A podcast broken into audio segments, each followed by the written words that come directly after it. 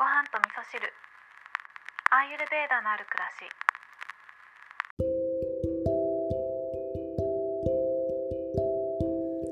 こんにちは。アーユルベーダアドバイザーの土井京子です、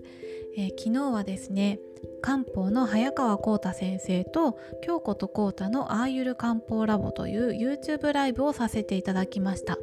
えー、次回はですね8月の第2水曜日にまた配信となりますのでよかったら遊びに来てください。で今日はですね夜19時から、えー、気候セラピストの愛子さんと、えー、漢方の早川浩太先生と3人でインスタライブをさせていただきます。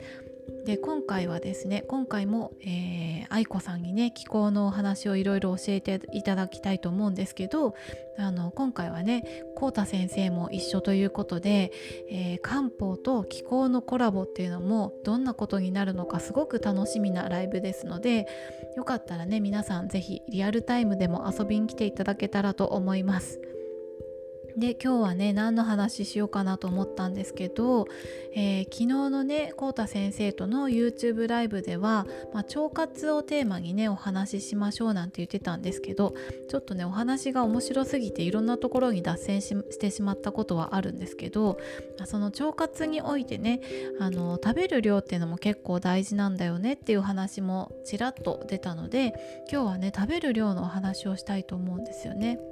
で、えーと、昨日のね私のポッドキャストの配信の方では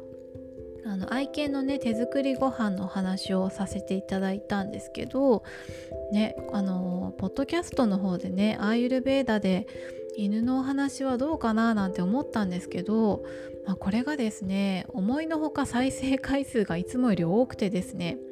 なんだみんな犬の話聞きたかったんじゃんって思ってすごくねあの嬉しかったです。ありがとうございます。でね今日もねちらっと犬のお話を混ぜていくと、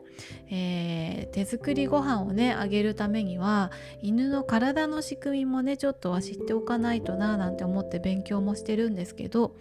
犬のね手作りご飯をあげる時の分量に関してなんですけど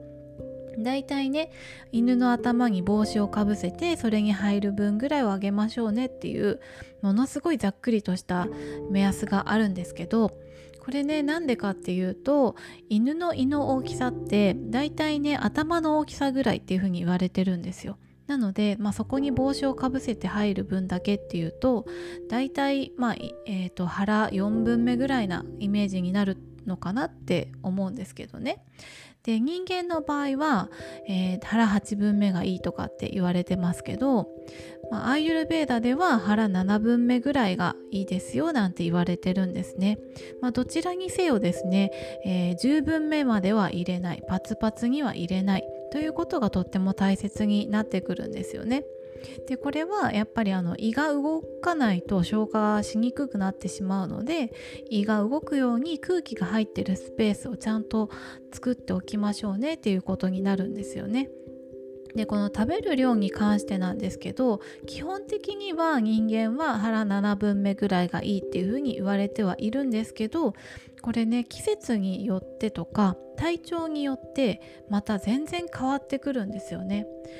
例えばあの消化力が弱ってる時っていうのはたくさん詰め込んでも消化できないのでちょっとね少なめにしといてあの胃の負担を減らしてあげるその時だけは、えー、少なめにしてあげるっていうことが大切でアーユルベーダでは食べる量を一定に決めるというよりは消化できる分だけを食べるということが大切になってくるんですね。でまたちょっと犬の話を出して恐縮なんですけど